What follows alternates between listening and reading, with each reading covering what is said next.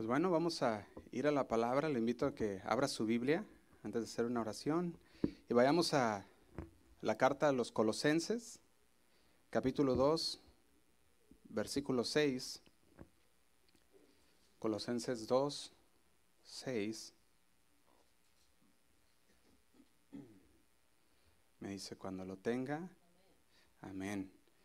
Vamos a leerlo. Si lo tienen en la pantalla también, Colosenses 2.6, dice así. Dice, por tanto, de la manera que habéis recibido al Señor Jesucristo, ¿qué dice? Andad en Él. Y dice el 7, arraigados y sobreedificados en Él y confirmados en la fe, así como habéis sido enseñados, abundando en acciones de gracias. Permítame leerle también la versión nueva traducción viviente, que nos lo pone un poquito más, ah, para entenderlo un poco más. Dice así, más claro. Dice, por lo tanto, de la manera que recibieron a Cristo Jesús como Señor, ahora deben seguir sus pasos. Y dice el 7, arraíguense profundamente en Él y edifiquen toda la vida sobre Él. Y dice, entonces la fe de ustedes se fortalecerá en la verdad que se les enseñó y rebosarán de gratitud. Y yo veía esto, hermanos, y decía que es, es, algo emocionante saber que seguimos al Señor, lo tenemos como nuestro Señor y Salvador, y dice la palabra, y rebosarán. ¿De qué? De gratitud. Y ese es el tema que le quiero poner el día de hoy. Rebosarán de gratitud. Le invito a que ore junto conmigo. Señor y Padre Santo, te doy gracias una vez más, Señor, por esta linda mañana que nos has dado para reunirnos, Señor, como congregación, como iglesia. Te damos gracias, Padre, porque sabemos que tú sigues dándonos, Señor, así como el querer, como el hacer, Padre. Sigues poniendo los medios, sigues, Señor, dándonos lo que necesitamos cada día. Quizás no lo que queremos, Señor, pero sí nos das lo que necesitamos, porque tú eres nuestro buen pastor, Padre. Y te damos gracias, Señor porque sabemos que si te tenemos a ti lo tenemos todo. Gracias, Padre, porque sabemos que estando, Señor, andando en ti, tu palabra, Señor, nos dice que rebosaremos de gratitud. Y así es como queremos estar, Señor, agradeciéndote en todo y por todo. Te damos gracias. Nos ponemos en tus manos, háblanos, guíanos, Señor, a toda verdad con tu Espíritu Santo. Que no salgamos de aquí iguales a como entramos, sino que salgamos transformados con una mente renovada, una vez más, Señor, con nuestro corazón lleno y rebosando de tu palabra, Padre. Te damos gracias, nos ponemos en tus manos, en el nombre de Cristo Jesús. Amén. Y amén. Y yo pudiera hacer una pregunta. ¿Está tu vida rebosando de gratitud? ¿Está tu vida, aquí rebosando está hablando que se llena tanto de gratitud que se derrama? Así como cuando llenas el vaso, no sé si a ustedes les ha pasado, pero a veces mis hijos van ahí al refrigerador y ponen el vaso y empieza, ¿verdad? Y, de repente lo veo que ya se va llenando y digo, no se la va a tomar toda, ¿verdad? Tampoco el agua. Y ya la tienen el vasote bien lleno de agua y de repente se empieza a tirar, ¿verdad? Y yo decía, yo veía así como esa imagen y decía, así debe de estar nuestra vida, rebosando, que se desborde el agradecimiento. Te levantaste esta mañana y dijiste, gracias Señor por este, esta mañana que me diste. Te levantaste esta mañana y dijiste, gracias por mis hijos, gracias por mi hogar, gracias por lo que tú has hecho, Señor, en mi vida con mis hijos. ¿Está rebosando tu vida de agradecimiento? Porque hay algunos que en lugar de vivir agradecidos con el Señor, viven, ahora sí que en vez de alabanza, quejabanza, decían, en pura queja. Se levantan y, ay, amanecito, y empiezan a bien enojados porque amanecieron ya, o sea, ya ni siquiera gracias Señor, sino que ya esperando a ver qué para, para echar pleito, ¿verdad? O algo. ¿Cómo amanecemos nosotros? Porque fíjate, lo contrario de agradecido, ¿qué es? Mal agradecido. Entonces, si no estamos agradecidos, estamos siendo mal agradecidos. ¿Y sabes qué dice la palabra acerca de los mal agradecidos? Fíjate, Proverbios 17, 13. Se lo leo en la traducción lenguaje actual. Dice, al que es malagradecido siempre le irá mal. Ah, qué tremendo, ¿no? O sea que si vives una vida sin agradecimiento a Dios, la palabra también nos dice, Si eres malagradecido, siempre te irá mal. Otra versión dice, el que da mal por bien no se, no se apartará el mal de su casa. O sea que si nosotros vivimos en esa ingratitud hacia Dios, ¿cómo esperamos que, que el Señor, que podamos ver las bendiciones del Señor? A lo mejor ibas manejando y se te atravesó ahí un carro, ¿verdad? Y de repente ya dijiste, ah, ya se me atravesó y, ya me hizo pararme y ya me tengo que esperar, ya voy a llegar tarde, ¿verdad? Y el Señor te estaba salvando de un accidente más adelante. Y tú ya estabas ahí renegando y estabas diciendo, ¿por qué? Y no me gusta llegar tarde, ¿verdad? Y ya voy a llegar tarde. Y de repente el Señor te dijo, te, estabas, te salvé de aquello que te iba a pasar más adelante. Fíjate, el día de hoy, para entrar en la palabra, me gustaría que conociéramos un poco el contexto de lo que hablaba aquí el apóstol Pablo a la, iglesia de Colosas. Primeramente es importante que mencionemos que el apóstol Pablo en su carta a los colosenses le estaba hablando a una iglesia que no conocía. Él todavía no conocía a los colosenses personalmente. De hecho, cuando vemos ah, que Pablo le escribe esta carta a los colosenses, él escribe a Epafras. Y le dice, fue por medio de Epafras que, que, ustedes conocieron el Evangelio. Vaya conmigo a Colosenses 1.7. Colosenses 1.7.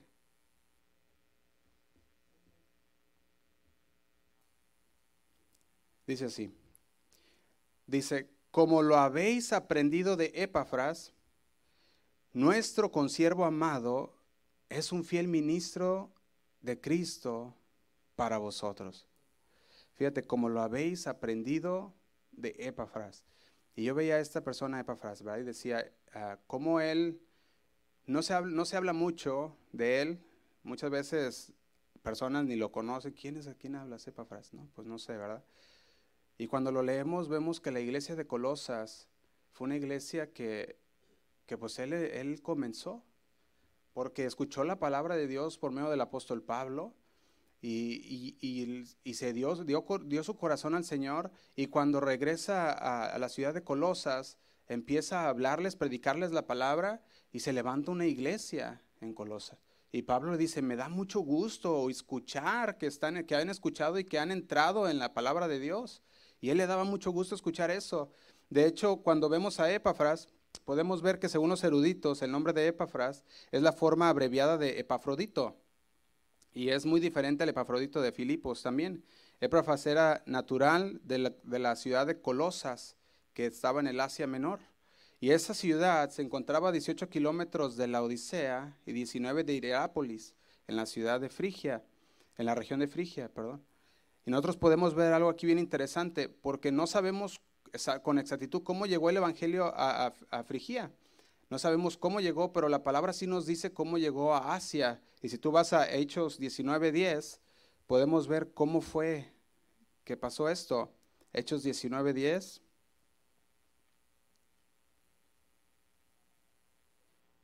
Dice así. Dice durante, ah, perdón, dice Hechos 19:10, dice, vamos a leerlo desde el 8 para poderlo entender un poquito más. Dice, y entrando Pablo en la sinagoga, habló, ¿qué dice? Con denuedo por espacio de tres meses, discutiendo y persuadiendo acerca del reino de Dios. Y dice el 9, pero endureciéndose algunos y no creyendo, maldiciendo el camino delante de la multitud, se apartó Pablo de ellos y separó a los discípulos, discutiendo cada día en la escuela de uno llamado tirano. Y dice el 10, así continuó por espacio de dos años, de manera que quienes? Dice que todos los que habitaban en Asia, judíos, tanto griegos, oyeron la palabra del Señor Jesús. Y aquí se me hacía bien interesante. ¿Por qué? Porque no nos dice cómo es que llegó a esa región, pero sí nos dice, ah, no es exactitud con esa región, pero sí nos dice que todos alcanzaron a escuchar. O sea, de alguna otra manera, la palabra nos habla aquí de que se extendió el Evangelio por medio de lo que Pablo empezaba a predicar en esa ciudad de Éfeso. Entonces Pablo empezó a predicar, se empezó a expandir el Evangelio y de alguna forma llegó a, los oídos de Epafras. Y él escuchó el Evangelio con atención y lo escuchó y se convirtió, tuvo, ese, ah, tuvo esa convicción en su corazón que dijo, yo creo que es verdad. Yo creo que esto que están diciendo de Jesús es verdad. Y regresó a su ciudad en Colosas. Y no se quedó ahí, sino que empezó a compartir. Dijo, mira, esto es lo que aprendí. El Señor Jesús dio tu vida por ti. Mira, esto es lo que aprendí. Y la gente empezó a, a escuchar y vino la fe en sus corazones y dijo, ¿creyeron? Nos habla que una gran cifra creyeron a lo que Pablo hablaba en Éfeso, ahí donde vimos en el versículo 10. Él estaba predicando el Evangelio de Jesucristo. Y mientras predicaba el Evangelio, este hombre lo escuchó. Y esa fue la razón por la que se empezó a expandir. Entonces nosotros podemos llegar a preguntarnos a nosotros mismos y empezar a decir, ¿somos nosotros un Epafras? ¿Somos nosotros uno como él que escucha la palabra pero no la guarda nada más para sí mismo, sino que dice, ¿sabes qué? Esto me cambió. Esto fue algo tan profundo que, que marcó mi vida. Y hay un antes y un después. Y esa persona es tan diferente que cuando llega a su ciudad, empieza a decirle, ¿sabes qué? Ese cambio que tú ves en mí, lo hizo Jesús. Así se planta la iglesia en Colosas. Y podemos ver que Epafras expone a los de Colosas el Evangelio de Jesús, no sus ideas, no su misión, no su visión, no llegó diciendo Epafras, diciendo yo, ¿verdad? Ah, mi visión es esta o, esta es mi misión, ¿verdad? Sino que llegó predicando la palabra de Dios. Y así es como muchos se convirtieron. Fíjate, vaya ahora conmigo Colosenses 1.3. Vemos cómo Pablo ora por esos recién convertidos o esos nuevos convertidos. Le dice así en, en Colosenses 1.3. Dice, vemos al apóstol Pablo diciendo, siempre orando por vosotros, damos gracias a Dios, Padre de nuestro Señor Jesucristo, habiendo oído de vuestra fe. Pablo decía, yo he escuchado, no lo he visto porque no estoy ahí, pero lo he escuchado, he oído de vuestra fe en Cristo Jesús y del amor que tenéis a todos los santos. Y dice el 5, a causa de la esperanza que os aguardan los cielos, de la cual ya habéis oído por la palabra verdadera del Evangelio.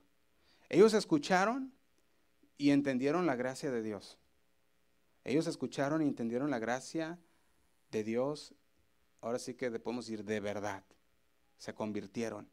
Esto significa que el pueblo de Colosas, o al menos esta iglesia en Colosenses, ah, tuvo ese depósito de la palabra en su corazón, lo cual produjo esa fe en Jesús, lo cual transformó sus corazones, y sus mentes. Y fue una iglesia que en verdad creyó en el Señor y que se veían los cambios en las personas.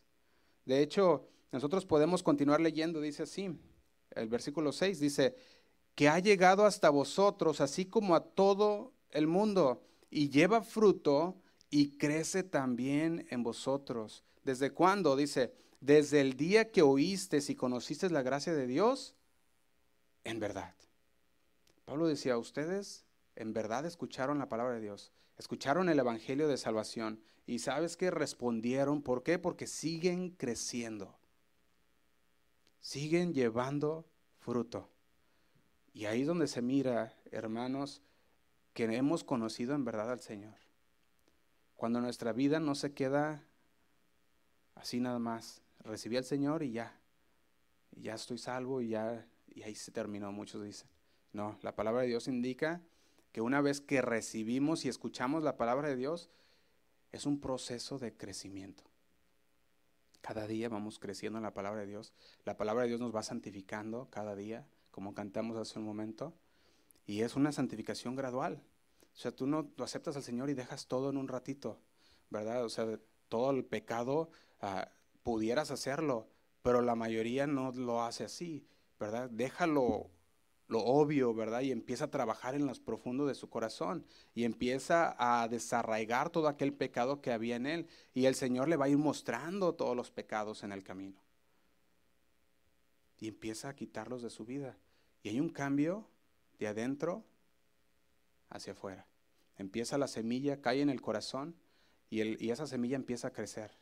Y de repente tú no lo ves afuera de la persona aún, pero el cambio empezó en el corazón y empieza a florecer ese árbol y llega un momento en que empieza a desbordarse y ya llega el cambio hacia lo externo y se empieza a notar en las personas. Y Pablo decía, dice, crece también en vosotros desde el día que oísteis y conocisteis la gracia de Dios en verdad. Y eso es exactamente lo que pasa en el verdadero creyente. Tú vienes, escuchas la palabra por primera vez y la palabra entra en tu corazón. Si tienes ese, ese corazón receptivo, si, si has venido delante de Dios de veras con un corazón humillado delante de Él diciendo, Señor, yo ya no puedo más, pero tú sí puedes. Y esa semilla es implantada en tu corazón y empieza a crecer. A conforme tú vas leyendo la palabra, la palabra de Dios empieza a revelar. Dios se revela a ti por medio de su palabra y empiezas a dejar todo aquello que no le agrada a Dios. Y así es como debe ser la vida del creyente. Cuando llega la palabra en nuestras vidas, cambia por completo nuestra vida. La pregunta sería, ¿sigues cambiando? ¿Sigues llevando ese proceso de transformación? ¿Sigue la palabra creciendo en ti? ¿Sigue dando fruto en tu vida? Ellos estaban en ese proceso gradual. Y esa trayectoria de llegar a ser más y más y más como Jesús es la trayectoria en la que tú y yo estamos. Cada día por medio de su palabra nos, nos, estamos purificando, nos estamos lavando, estamos santificándonos para llegar a ser como Jesús. Y sabemos que en el día que lleguemos con Él seremos transformados a la imagen de Dios. Y así es como comenzó a trabajar en los hermanos de Colosas. Epafras había escuchado el Evangelio de Jesucristo, su vida fue transformada y no se quedó ahí. Y predicó el Evangelio de Jesús. Y usted, no sé si usted ah, ha visto esto, pero esto es el, el, patrón de todos aquellos que reciben al Señor ah, de todo corazón. Nosotros lo vimos, ah, estamos llevando la serie del Evangelio de Juan y podemos ver cómo aquellas personas que llegaban delante de Jesús y tenían ese encuentro con Jesús ya no eran los mismos. Nunca siguieron siendo los mismos esas personas. Tuvieron ese encuentro cuando había un corazón listo para, un corazón contrito y humillado delante de Dios, ellos reconocían. Cuando llegó a Mateo y le dijo, sígueme, Mateo dice que dejó todo lo que estaba haciendo y era un recaudador de impuestos. ¿Te imaginas? Llegó el Señor y él estaba ahí, ¿verdad? Con, haciendo sus tareas y haber dejado todo para seguir al Señor. O podemos ver, por ejemplo, la mujer samaritana, que el Señor vino, el Señor tuvo ese encuentro con ella y cuando tuvo el encuentro con ella y le dijo, se reveló a ella y ella quedó plasmada y dijo, Señor, ¿eres tú? Salió corriendo, dice, y fue a la ciudad y trajo a todos los varones de aquella ciudad. ¿Por qué? Porque no se quedó allí, no dijo, ya yo soy salva, pues el Señor, ¿verdad? Es el que me ha salvado y, encontré al Mesías y listo, sino que al revés fue y predicó el Evangelio. Y Epáfras es uno de ellos, por la cual la iglesia de Colosas nació. Y es por, por una persona que habló la palabra que tú y yo estamos aquí. Una persona que el Señor usó para que la palabra de Dios entrara en nuestro corazón y pudiéramos decir, es cierto, yo lo creo, es verdad, yo tengo fe. Y estamos congregándonos el día de hoy. La pregunta es, ¿está siendo usted transformado? ¿Ha tenido un encuentro con Jesús de tal manera que sigue dejando el pecado atrás? Podemos ver que si nosotros nos empezamos a, en un espíritu de sinceridad, así bien, si usted no le registra que si usted sigue practicando el pecado, no ha tenido un real encuentro con Jesús, entonces hay un problema. Porque cuando venimos al Señor Jesús, entonces el Señor nos va mostrando, eso que está haciendo no está bien. Y no tenemos que seguir practicando el pecado. De hecho, ¿no se acuerdan, si no se acuerdan lo que el Señor le dijo a Caín? Le dijo, el pecado está a la puerta pero tú te enseñorearás de él. Nosotros podemos enseñorearnos del pecado cuando tenemos al Señor en nuestro corazón. Porque nos, has dado, nos ha dado esa fuerza, nos ha dado, tenemos al Espíritu Santo, por la cual, que dice ahora, mora en nosotros. Y el pecado no se enseñorea más. si no hay un crecimiento, si no hay una hambre, un deseo por compartir la palabra de Dios, pudiéramos preguntarnos, ¿será verdaderamente que he entendido la palabra de Dios? ¿Será verdaderamente que he tenido ese encuentro con Jesús? Porque pudiera dudarse hasta ese punto. No sé si tú has experimentado ese cambio y espero que todos hayan experimentado ese cambio. Un cambio que no nos podemos callar. Decir, esto es lo que el Señor hizo con mi vida. Segunda de Corintios 5, 17 dice así. Segunda de Corintios, capítulo 5, versículo 17.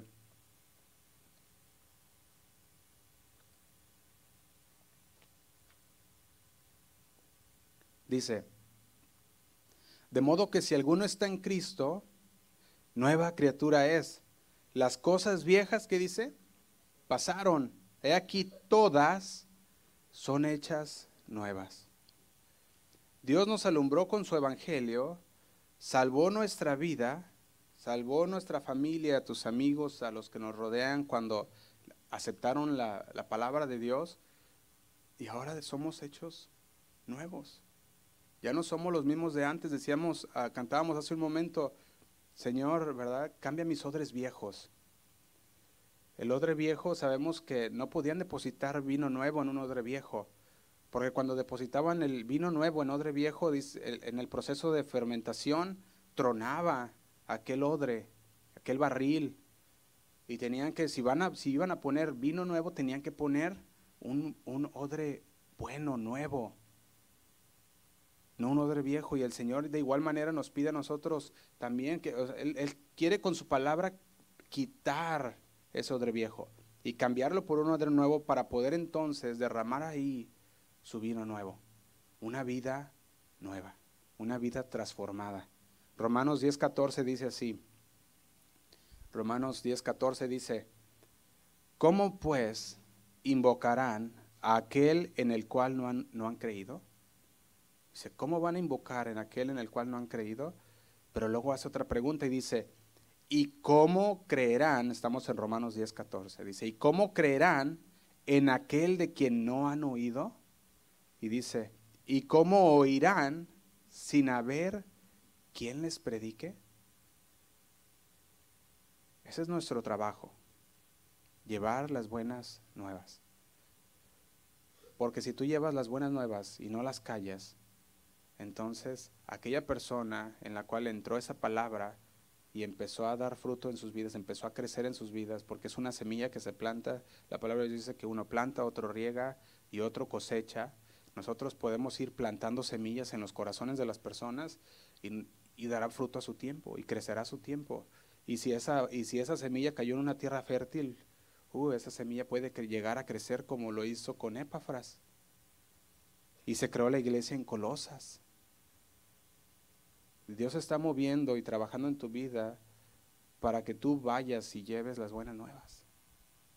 Para que tú compartas la palabra de Dios, no para que la guardes para ti solamente. Epafras fue fiel. Llegó a su casa y le contó a la gente acerca de Jesús. Entonces, podemos ver que este grupo de personas que estaba en Colosas, ellos recibieron la palabra de Dios. De repente ellos entendieron y dijeron, es cierto. Y ahora Pablo le estaba escribiendo. Así que Epafras, cuando le escribe la carta al apóstol Pablo y les dice lo que está pasando entre ellos, lo bueno, lo malo, lo feo, todo lo que estaba pasando, entonces Pablo le responde esa carta, ¿verdad? Y empieza a decirles. Y les dice así, les dice, según, Colosenses 2, versículo 6, le dice, por tanto, de la manera que habéis recibido al Señor Jesucristo, andad en él, arraigados y sobreedificados en él, y confirmados en la fe, así como habéis sido enseñados, abundando en acciones de gracias. Y esto es realmente lo principal que Pablo quiere comunicar. Estos dos versículos 6 y 7 que acabamos de leer, podemos decirle que son el punto de entrada para esta, esta iglesia y de toda la carta. El capítulo 1 es Pablo sentando las bases de lo que, de lo que dijo en el versículo 6 y 7 del capítulo 2. Podemos ver todo el capítulo 1 y es Pablo sentando esas bases y luego todo lo demás es solo aclarando lo que dijo en el capítulo 2, ah, versículo 6 y 7. O sea que en estos dos versículos tú puedes desglosar el corazón de Pablo para con la iglesia de Colosas de los demás capítulos y versículos. Entonces, para el mensaje que el Señor tiene para nosotros esta mañana, quisiera que profundizáramos más en estos dos versículos para apoyarnos juntos ah, en esos versículos y ver qué es lo que Dios quiere hablarnos en esta mañana. Fíjate lo que dice. Vemos aquí que hay un mandato en estos versículos. Le dice el apóstol Pablo, si quieres seguir a Jesús, haz esto. Le dice así en el versículo 6. Por tanto, de la manera que habéis recibido al Señor Jesucristo, dice, ahora te toca, andad en Él. Le está diciendo, aquí, iglesia de Colosas, pongan toda su energía. Aquí pongan toda su fuerza. Si quieres seguir a Cristo, es como pasar, ah, eh, así es como debes pasar el tiempo con Él. Le dice, andad en Él. No está diciendo, se recibe al Señor y ya todos para su casa y todos contentos y salvos, ¿verdad? No, está diciendo, ahora te toca algo más. Se recibiste al Señor como, recibiste a Jesús como tu Señor y Salvador, ahora tienes que andar en Él. Y ese es el punto de la vida cristiana. Y muchos se han perdido este punto por completo y han llegado al punto de decir, yo acepté al Señor Jesús y, y, yo dije una oración de fe y estoy salvo. Y se les ha olvidado el segundo punto que es continuar, que es el andar en el Señor. Y nuevamente, cuando vemos esto, Pablo le está diciendo, está bien, recibiste al Señor, pero ahora continúa, tienes que andar. Y yo creo que eso es el Señor, lo que el Señor quiere que nosotros pongamos bien claro nuestro corazón. ¿Qué significa eso? ¿Qué significa caminar en Cristo? ¿Cómo podemos tú y yo, cómo podemos saber si lo estamos haciendo? Serían preguntas que nos pueden llegar a la mente. ¿Cómo yo puedo saberlo, Josué? ¿Qué significa andar en el Señor? ¿Por qué, ¿Por qué dice el Señor andad en Él? Y yo creo que por eso es que estamos aquí en esta mañana. Porque queremos andar en Él. Porque queremos aprender más de Él. Entonces, ¿cómo sabemos que lo estamos haciendo? ¿Cuál es, ah, ¿Cómo podemos ver esto? Fíjate, Colosenses 2, versículos 6 y 7, dice así. Dice, por tanto, de la manera que habéis recibido del Señor Jesucristo, andad en Él. Y dice el 7, arraigados. No sé si recuerdan, estuvimos hablando de aquel árbol dijimos un árbol plantado junto a corrientes de aguas. Estuvimos hablando que el árbol que es plantado por Dios junto a corrientes de agua, que es su palabra, es un árbol frondoso, que tiene raíces y raíces fuertes. Y dice aquí, arraigados. Eso habla de una firmeza. Aquel árbol que decíamos que viene la tormenta, llegan los vientos y se, y se mueve todo el árbol grandísimo, pero tiene buenas raíces y no se cae y, se puede mover para todos lados, pero están bien arraigados. Y ahora el Señor dice, tienes que arraigarte, tiene que haber raíces fuertes. Y dice, y sobre edificados en Él. Y aquí está, está hablando ah, de edificar sobre qué? Sobre la roca, y esto ya lo vimos un poco en los pasados domingos también, decíamos que aquella, aquella casa que está fundada sobre la roca es una casa que no caerá, comparación de la otra casa que dice que es fundada sobre la arena, que es fuera de la palabra de Dios. Dice entonces, arraigados y y sobre edificados en él. Y dice, ¿qué más? Y confirmados en qué? En la fe. Fíjate, está diciendo, tienen que ser confirmados en la fe, está diciendo, tienen que estar establecidos en la fe, así como habéis sido enseñados. Y luego agrega, abundando esto es aumentando de manera que sobre, o sea, que salga, que fluya de nosotros acciones de gracias. Y comienza primeramente con un mandato, caminar en Él, andad en Él. No puedes tú abundar en acciones de gracias si no estás caminando en el Señor. No puedes. Pablo aclara lo que significa estas dos maneras. Y luego al final nos dará también una especie de diagnóstico que podemos nosotros imponer sobre nuestras vidas para saber cómo andamos. Fíjate, podemos ver aquí, dice, de la manera que habéis recibido al Señor Jesucristo, andad en Él. Y yo voy a otra palabra que es importante para nosotros ver, y es recibido. La palabra recibido viene de la palabra que habla tomar consigo. Viene de la palabra que también significa liderar. Entonces está diciendo él, de la manera que habéis recibido, de la manera que habéis tomado, de la manera que el Señor te ha guiado. Por ejemplo, Mateo 17.1, se los leo, Mateo 17.1, podemos ver un ejemplo bueno aquí de la palabra tomar. Dice así, seis días después, Jesús tomó a Pedro, a Jacob y a Juan su hermano y los llevó a un monte alto. Aquí la palabra tomar es la misma que se, que se dice como recibir. Entonces Jesús cuando tomó, está hablando que Él los, los llevó, los lideró también. O sea, él, él los guió, dijo, vénganse. Yo agarro a varias personas y digo, vengan y acompáñenme. Eso es llevarlos a un lugar. Y dice así el versículo 2, y se transfiguró delante de ellos y resplandeció su rostro como el sol y sus vestidos se hicieron blancos como la luz. Y Jesús está con su círculo interno, vamos a decirlo así. Ahí estaba Pedro, Jacobo y Juan. Y los agarra, los toma, los lleva al monte y les muestra, se transfigura. Mientras él habla, la voz dice que sale sale la voz de Dios hablando y ellos pudieron escuchar esa voz. Y es la palabra misma que se habla en Colosenses como recibido. Entonces, los toma, los lleva con ellos, los guía y ellos reciben la voz de Dios, la escuchan en la montaña y ahí es donde Jesús se revela quién es. Ahora, nosotros los quiero ver, ah, lo que quiero que vean aquí es que la idea de recibir aquí no es solo de para obtener algo que no tenías antes. Es tomar algo para asociarnos con Él. Eso es lo que está hablando aquí. nosotros no nomás tomamos a Jesús y decimos, sí Señor, te acepto en mi corazón y, como mi Señor y Salvador, y ya le paramos ahí. Eso no es todo. Significa que nosotros cuando recibimos al Señor no es algo, como le decía, para obtener algo que no teníamos antes nada más, sino que es tomar algo para asociarnos para decir, sí, yo te he aceptado en mi corazón y voy a seguirte y voy a servirte. No voy a dejar, voy a continuar. Nos asociamos con el Señor. Decimos, Señor, yo he recibido tu salvación y yo sé que aquí no para todo.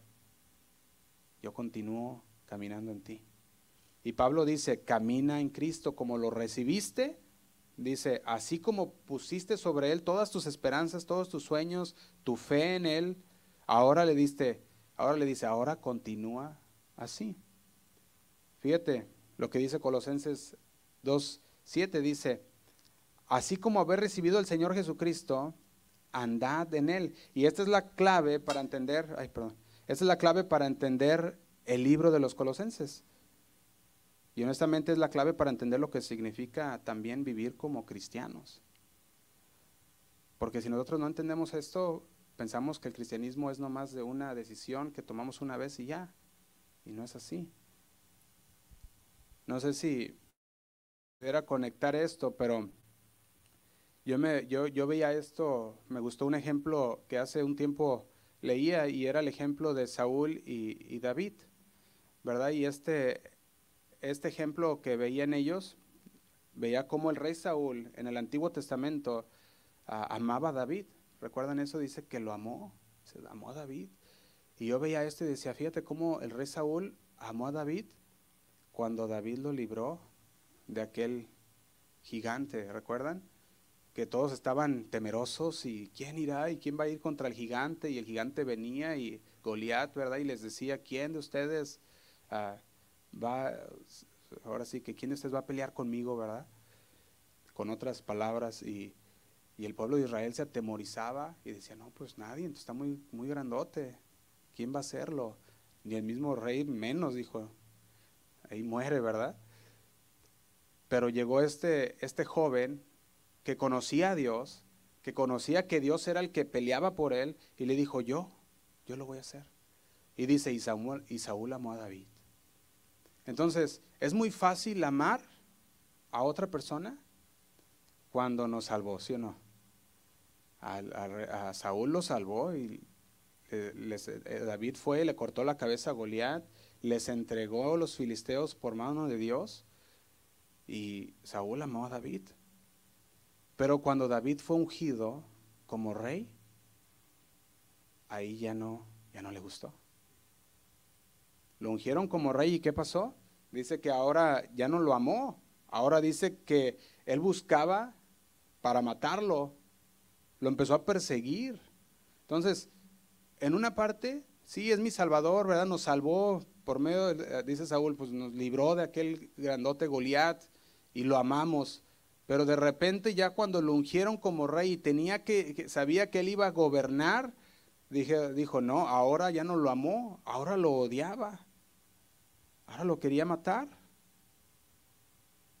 Y lo mismo pasa con nosotros, con el Señor. Cuando el Señor es nuestro Salvador, lo amamos y decimos, gloria a Dios, el Señor nos ha rescatado, nos ha salvado.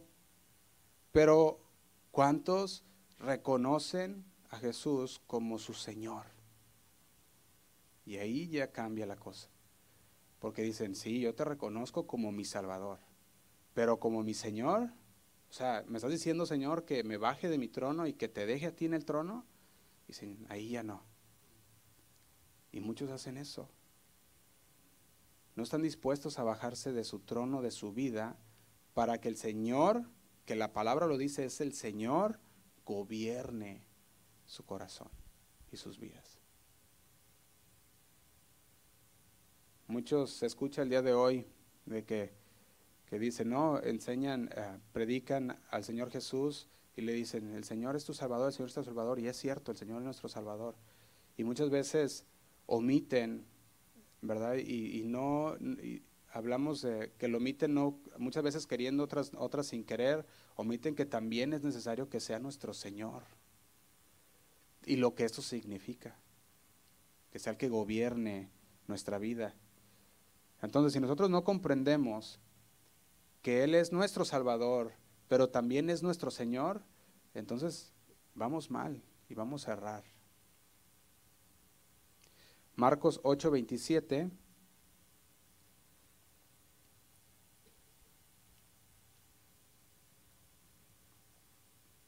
dice así. Marcos 8:27 dice, Aquí está Jesús preguntándole a sus discípulos y le pregunta lo siguiente. Le dice, ¿quién dicen los hombres que soy yo? Dice el 28. Ellos respondieron, unos, Juan el Bautista, otros, Elías, y otros, algunos de los profetas. Y dice el 29, entonces él les dijo, ¿y ustedes quién decís que soy yo? ¿Quién decís que soy? Y yo creo que esta pregunta nos la hace el Señor a cada uno de nosotros. Sí, ellos dicen que yo soy un gran maestro, sí, ellos dicen que yo soy un gran profeta, algunos dicen que soy, que soy su Señor, que soy su Dios, pero para ti, ¿quién soy yo? ¿Quién soy yo? Y él presiona a los discípulos y les dice, quiero una respuesta. Quiero que me digan quién soy yo para ustedes. ¿Por qué? porque para el Señor era importante que sus discípulos entendieran quién era Él. Para el Señor era importante que conozcamos quién es Él. Y le importa cómo lo recibimos, pero también le importa cómo respondemos a Él. Él dice, tú eres el Cristo. Está diciéndole, tú eres el Mesías, tú eres la promesa, tú eres el Hijo de Dios que vino a quitar los pecados del mundo. Pablo le está diciendo a los colosenses, así como recibiste al Señor Jesús, así como lo recibiste como el Cristo, como tu Señor, como el Mesías, le está diciendo, así debes de continuar en Él. Y el punto es que la única forma de recibir a Jesús es tomarlo por quien es Él. Es la única forma. ¿Y quién es Él? El Rey de Reyes y Señor de Señores, y nos depositamos bajo su señorío. Solamente de esa manera. ¿Qué significa eso? Que voluntariamente nosotros nos bajamos del trono de nuestra vida. Antes vivíamos para nosotros mismos y decíamos, ah, la iglesia, están locos. Pasar ahí el domingo y ahí duran y dos horas, ¿no? Decían, mejor la, acá la misa de 15 minutos. Y ni le entendimos, pero salimos bien contentos. Y dice, no, dos horas, no, ¿cómo? ¿Por qué? Porque no han entendido, en verdad, que la palabra de Dios es por lo que vivimos ahora. Ese es nuestro sustento, ese es nuestro alimento.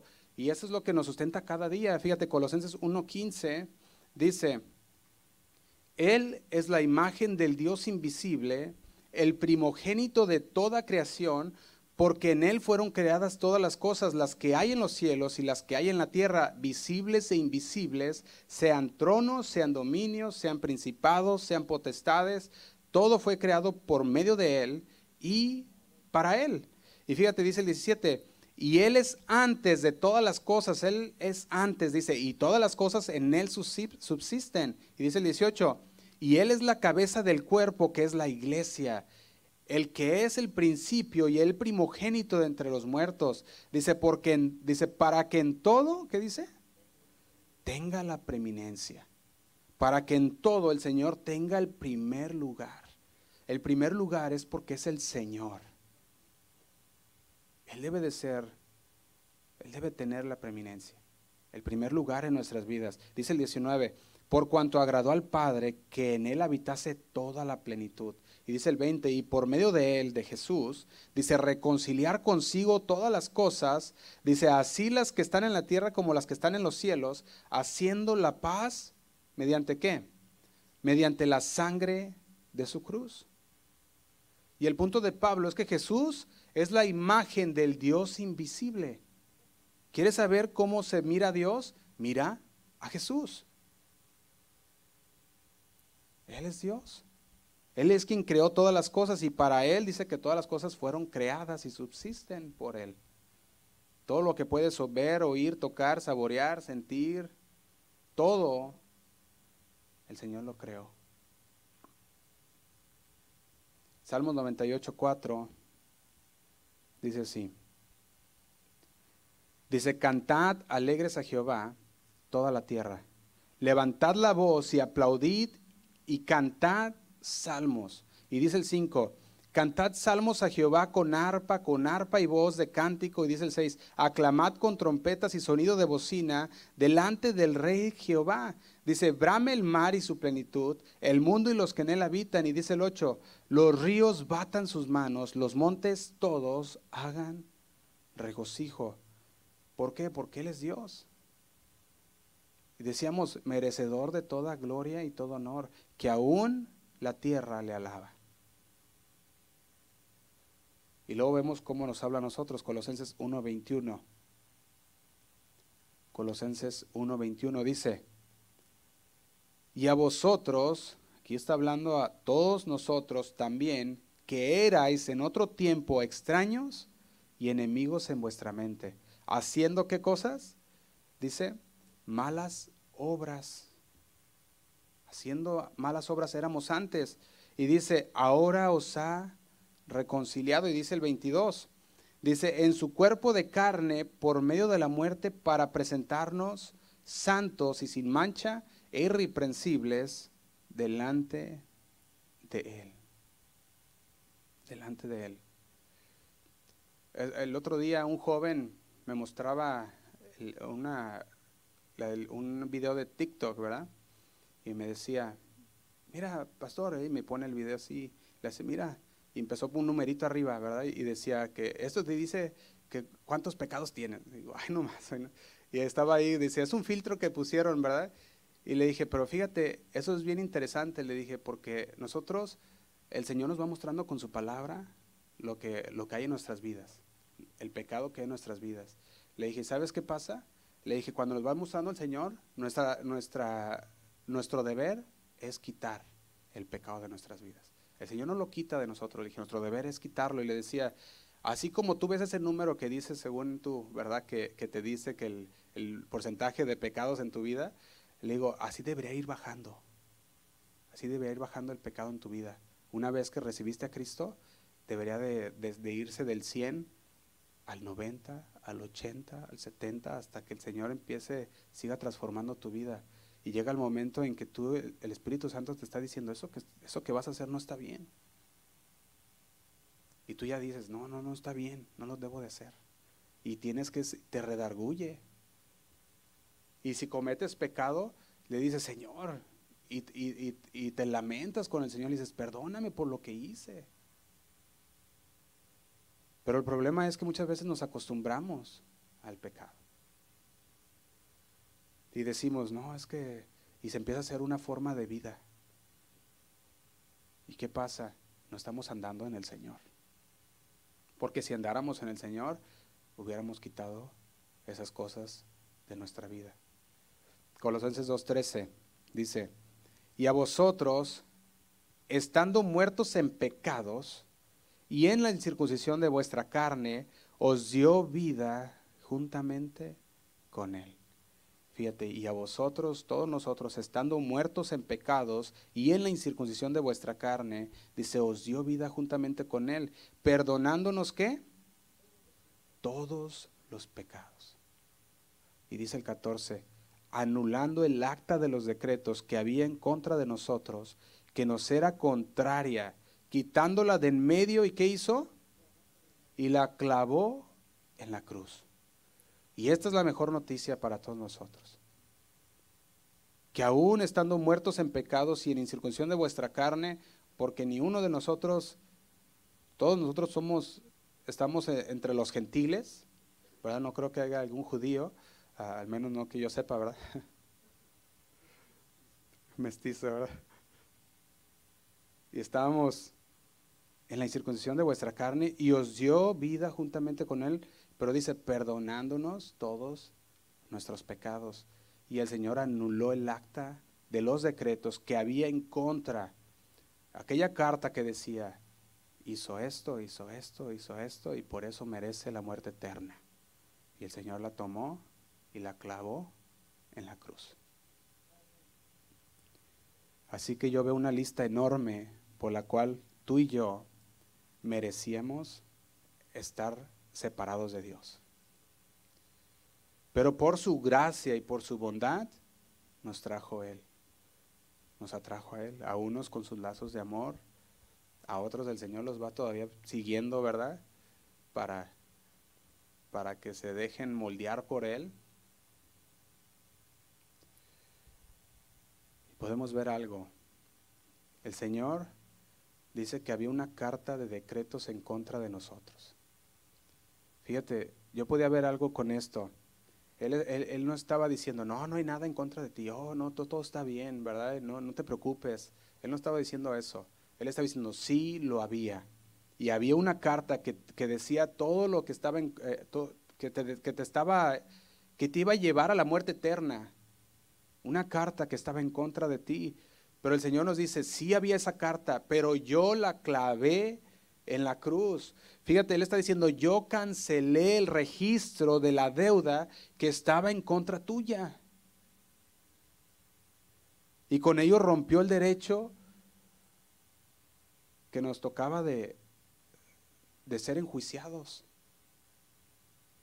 Y por lo tanto, morir en esa muerte eterna en el infierno. Y el Señor ahora con eso nos da el derecho de ser llamados hijos de Dios. Pablo decía, ahí donde estamos, Colosenses 2.6, por tanto, de la manera que habéis recibido al Señor Jesucristo, andad en Él. Y la frase andar en Él significa vivir entonces, cuando vemos esto, estamos diciendo, a medida que tú avanzas, mientras vives, mientras caminas por esta tierra, tu tarea es vivir en Cristo. Y aquí está el punto de eso. La vida del cristiano es de continuamente venir a Cristo. Es de continuo venir a Cristo. Es un viaje diario de someternos a su señorío, no nomás de una vez. Es diario. Por eso no es la única vez que escuchaste el Evangelio y creíste en Jesús cuando tenías, dices, seis años y dijiste, ya estoy bien. O no es también, es que recibiste el Señor en, en, algún lado, ¿verdad? Algunos dicen, es que yo recibí el, Señor chiquito, otros recibieron el Señor ah, en el campamento, otros dicen en, en, la conferencia y ahí es donde recibí al Señor y, y, ya se quedan ahí. Pero no, ¿qué es lo que pasa? Dice, es, es un constante venir a Cristo te recibes al Señor y tú constantemente estás viniendo a Cristo. O sea, es un venir diario, en el cristiano. No se trata de una vez por todas y, conformarnos, sino se trata de crecer en el Señor. Y por eso es que estamos aquí. Leemos la palabra, abrimos las escrituras y el Señor nos revela su palabra, nos habla nuestro corazón y vamos creciendo. Y cuando viene alguien y te dice, mira, no, es, es, que, es que no, tú, todavía, ah, tú todavía no eres salvo. ¿Por qué? Porque, porque no te bautizaste en este nombre porque tú, no, porque tú no has hecho esto, porque tú no has hecho el otro, y empieza a decirte, y tú dices, no, no, yo, yo conozco la palabra de Dios. Yo conozco lo que el Señor dice, y he crecido en la palabra de Dios, y yo estoy seguro en quien he creído.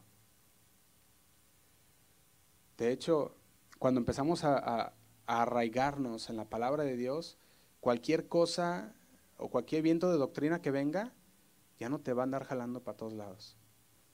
Porque va a venir un viento de doctrina por acá, otro por allá, y unos dicen esto, otros dicen aquello, pero como tú estás en la verdad, en la palabra de Dios, esa es la doctrina verdadera, la sana doctrina, la palabra de Dios. Tú dices, no, no, no, no confundas.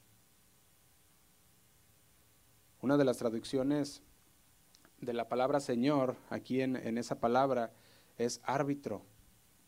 Fíjate, yo veía esto también. Me encanta mucho esa palabra de árbitro porque estamos hablando de que el punto de Pablo de vivir en Cristo lo tomaba como el árbitro de nuestras vidas. O sea, nosotros vamos viviendo nuestra vida y el árbitro nos dice, esta es la zona de strike. Si tú haces algo fuera de esta zona, está, estás haciendo un strike. No me acuerdo cómo se dice el strike, creo que sí lo entendemos, ¿verdad? Entonces, ah, nos está diciendo, esta es la zona que debemos de tener cuidado. Y por medio de la palabra trazamos esas líneas. Y las trazamos y decimos, de aquí tengo que tener cuidado de no salirme de esta línea.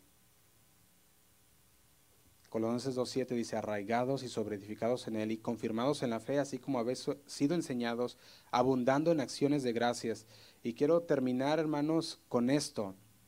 Vamos a, vamos a empezar a terminar.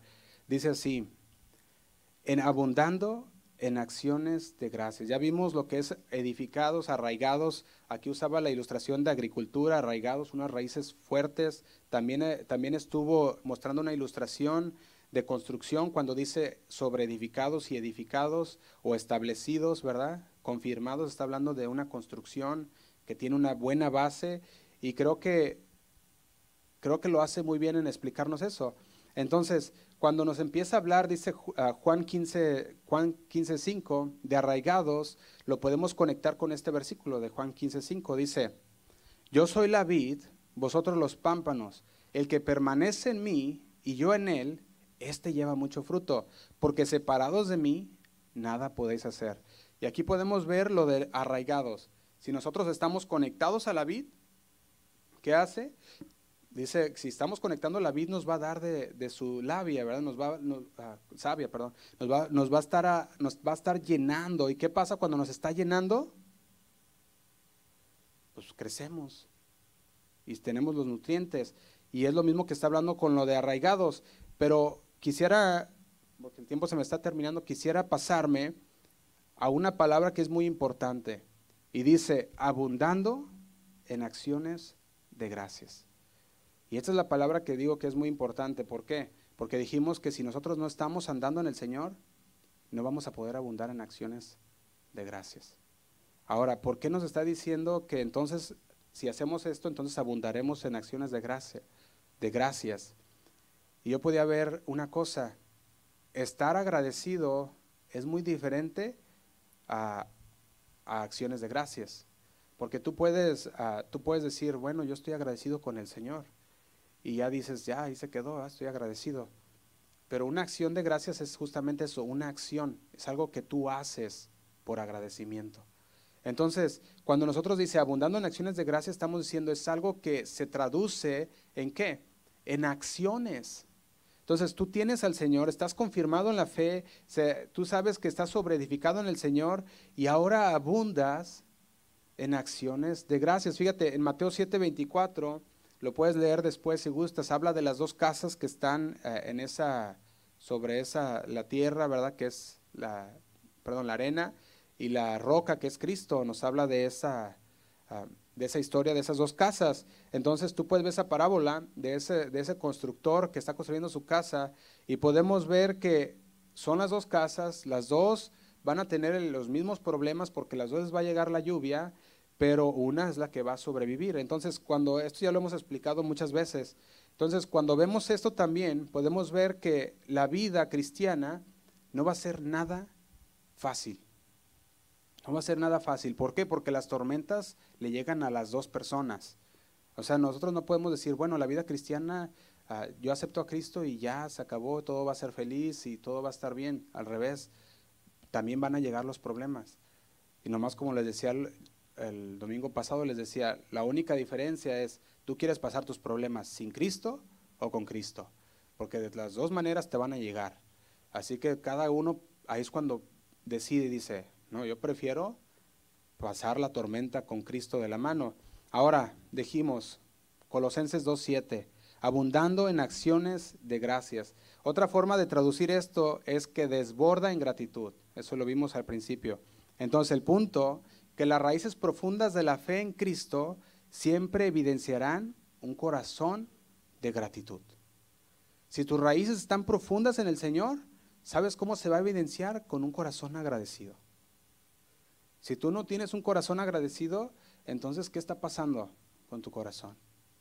¿Dónde están tus raíces? ¿Por qué? Porque las raíces van a evidenciar lo que el árbol, que el árbol está bien, que está fuerte. Tú ves el árbol y dices, tiene buenas raíces. ¿Por qué? Porque llegó un tormentón y se quedó ahí todavía. Ahí está puesto. Abundad en acciones de gracia. Nuestra vida diaria debe ser una vida de acción de gracias. Estamos llegando nosotros a un tiempo que le llamamos el tiempo, el día de acción de gracias, ¿verdad? Y en todo el mundo se festeja, ah, bueno, la mayoría ya se festeja porque era algo que, comenzó, ¿verdad? En, diferentes países, porque ya estuve estudiando un poquito de la acción de gracias y veía que varios países ya tenían sus días de gracias también, ¿verdad? Que ellos tenían sus trasfondos tras ello también. Pero para el cristiano, ¿cuándo es nuestro día de gracias? Todos los días. Todos los días dice que abundamos en acciones de gracias. ¿Y sabía usted que una cosa dijimos es estar agradecido y la otra es abundar en acción de gracias? La otra es dar gracias. La gratitud es lo que sientes. Llega un sentimiento y dices, estoy agradecido. Pero la acción de gracias es lo que haces. Y yo te quiero preguntar para terminar. ¿Es tu vida, te estás desbordando en gratitud? ¿Son tus acciones, demuestran la gratitud con el Señor? ¿Tus acciones están ahora sí que enlazadas o entrelazadas con tu sentimiento de gratitud? Y si no, entonces que empiece a abundar nuestra vida en acciones de gracias. ¿Y sabes una forma en la que podemos agradecer al Señor? Es compartiendo la palabra de Dios. Amén. Vamos a invitar a que se pongan de pie, hermanos.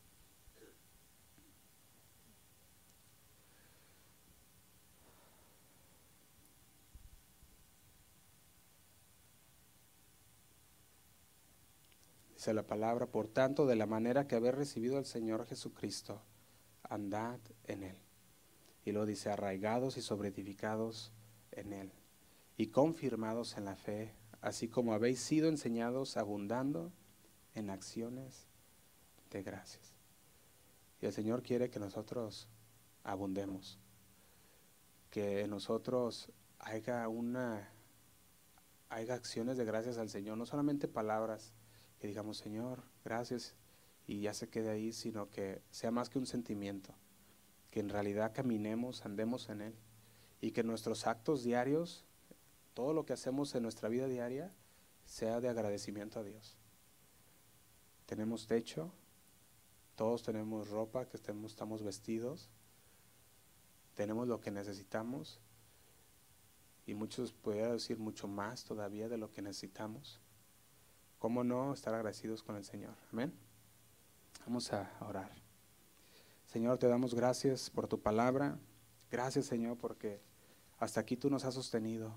una vez más, Señor, has demostrado tu, tu bondad, tu misericordia para cada uno de nosotros, dándonos, Señor, tu vida por nosotros, aun cuando éramos pecadores, Señor, porque nos amaste tanto.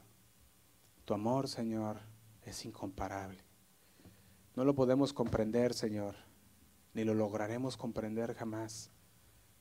Pero sabemos, Señor, que, que dando tu vida por nosotros, así nos amaste. Y así queremos amar, Señor, a los demás. Porque así como nos amaste a nosotros, nos, los amaste a ellos. Y no queremos quedarnos, Señor, diciendo que estamos solamente agradecidos contigo, sino que queremos abundar en acción de gracias cada día.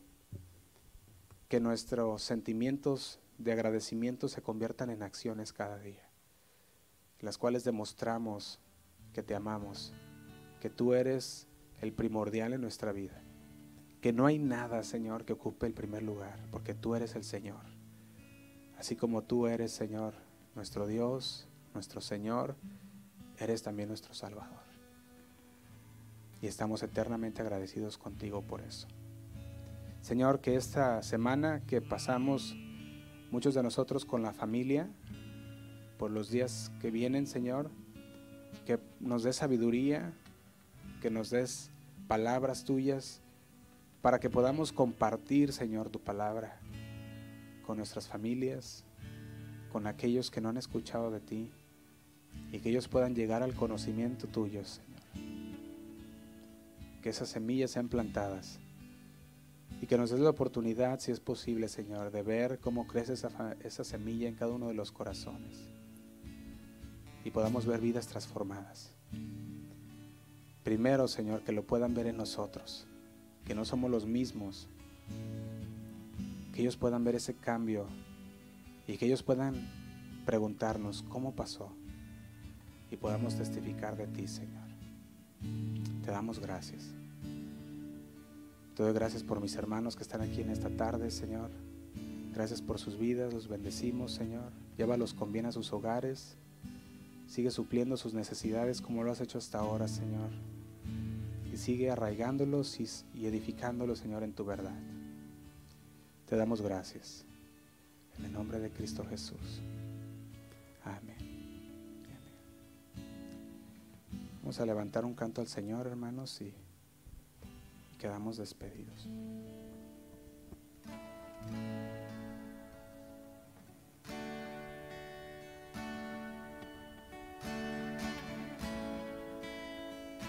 Gracias, Señor.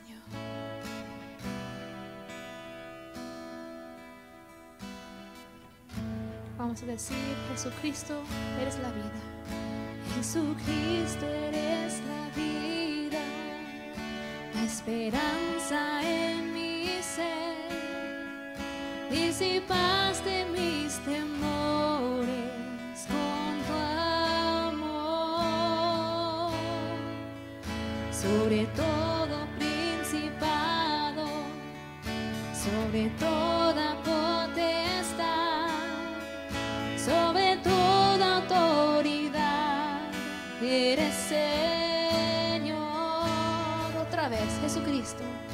Jesucristo, eres la vida, la esperanza en mi ser. Disipaste mis temores con tu amor. Sobre todo principado, sobre toda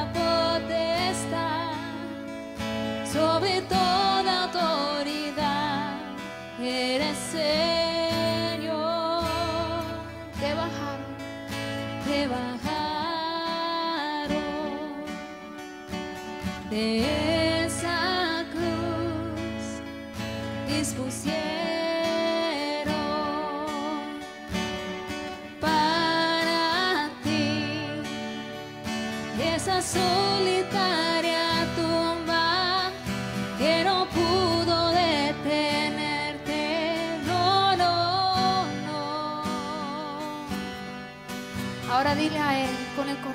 Yo me regocijo en ti.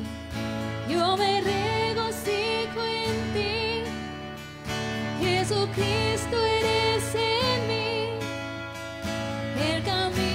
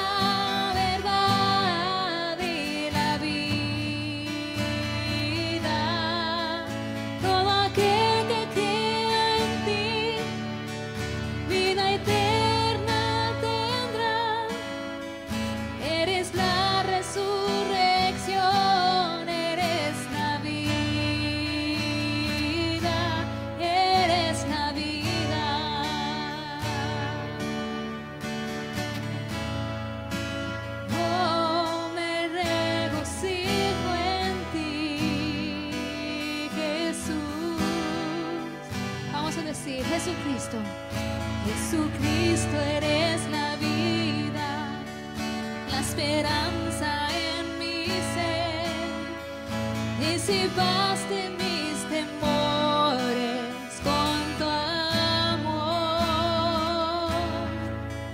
sobre todo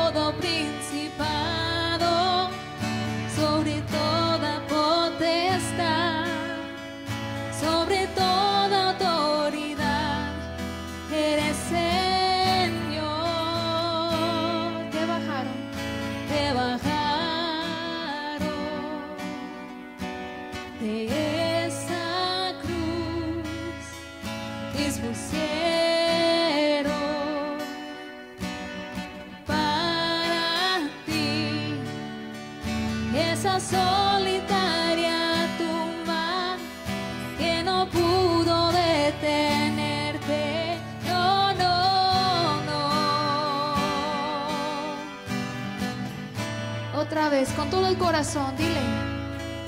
Yo me regocijo en ti, Jesucristo eres en mí el camino,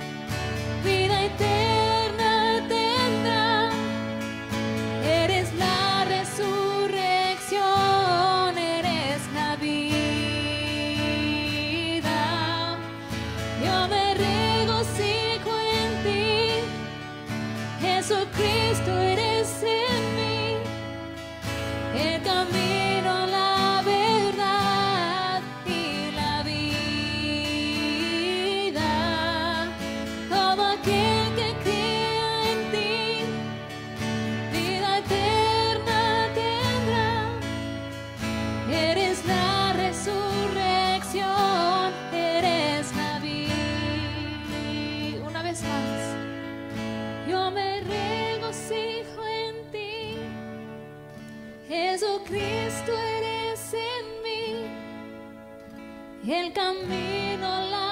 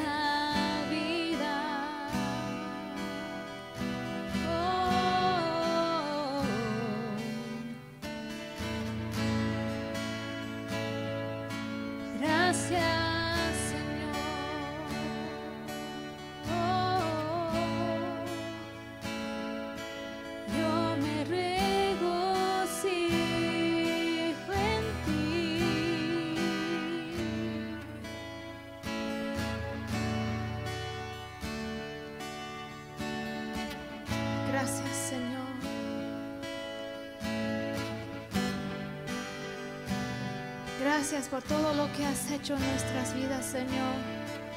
Queremos vivir una vida agradecidos, Señor, y siempre regocijarnos en ti, vivir una vida de regocijo y de gracias, dejando que nuestra vida sea cambiada por tu palabra tu Espíritu Santo.